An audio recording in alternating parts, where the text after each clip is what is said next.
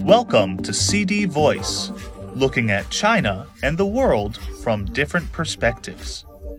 China will focus on ensuring stability in growth, employment, and prices in order to keep major economic indicators within a proper range, further stabilize and sustain economic development, and secure a good beginning for economic performance next year, according to decisions made on Tuesday at a State Council executive meeting chaired by Premier Li Keqiang.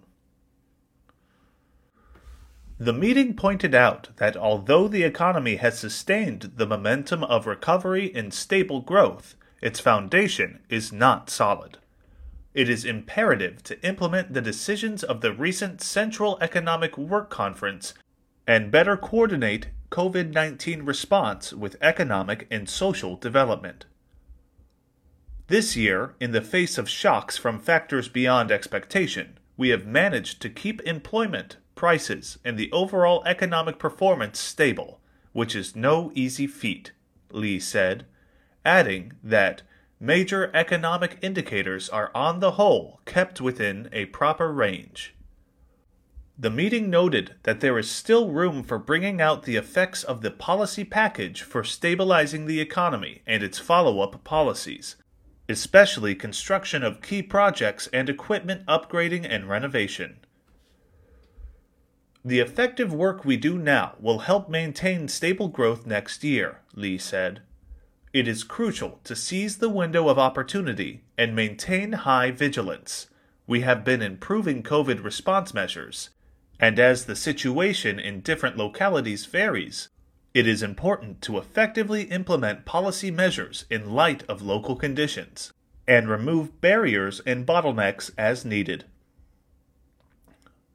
It is also imperative to remain firmly committed to consolidating and developing the public sector and to encouraging, supporting, and guiding the development of the non public sector in order to shore up the confidence of private enterprises and support their greater development, the meeting decided. In addition, the sound and sustained development of the platform economy will be supported.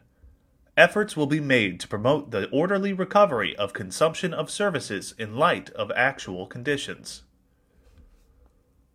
The 16 financial policies aimed at meeting people's basic housing needs and their wish to improve housing conditions, ensuring the delivery of pre sold homes, and supporting financing for the real estate sector, among others, will be implemented. Maximum convenience will be provided for foreign trade and investment negotiations. The meeting noted that China has maintained price stability this year against high global inflation. As New Year's Day and Spring Festival approach, it is imperative to ensure the supply of daily necessities and keep their prices stable. Furthermore, solid efforts will be made to meet people's needs for anti COVID 19 and medical supplies, and relevant enterprises will be supported in bringing production to full capacity. In addition, international cooperation will be enhanced, and urgently needed supplies will be imported as appropriate. The meeting noted that 12 million new urban jobs have been created this year. However, keeping employment stable still faces pressure and more solid work is needed to maintain job stability and meet people's basic needs. Policies to help enterprises overcome difficulties and stabilize and increase jobs must be implemented to good effect, the meeting decided. Concrete efforts will be made to help college graduates find jobs. Wage arrears for migrant workers will be readdressed and assistance will be provided to help them return to work on time after the holidays.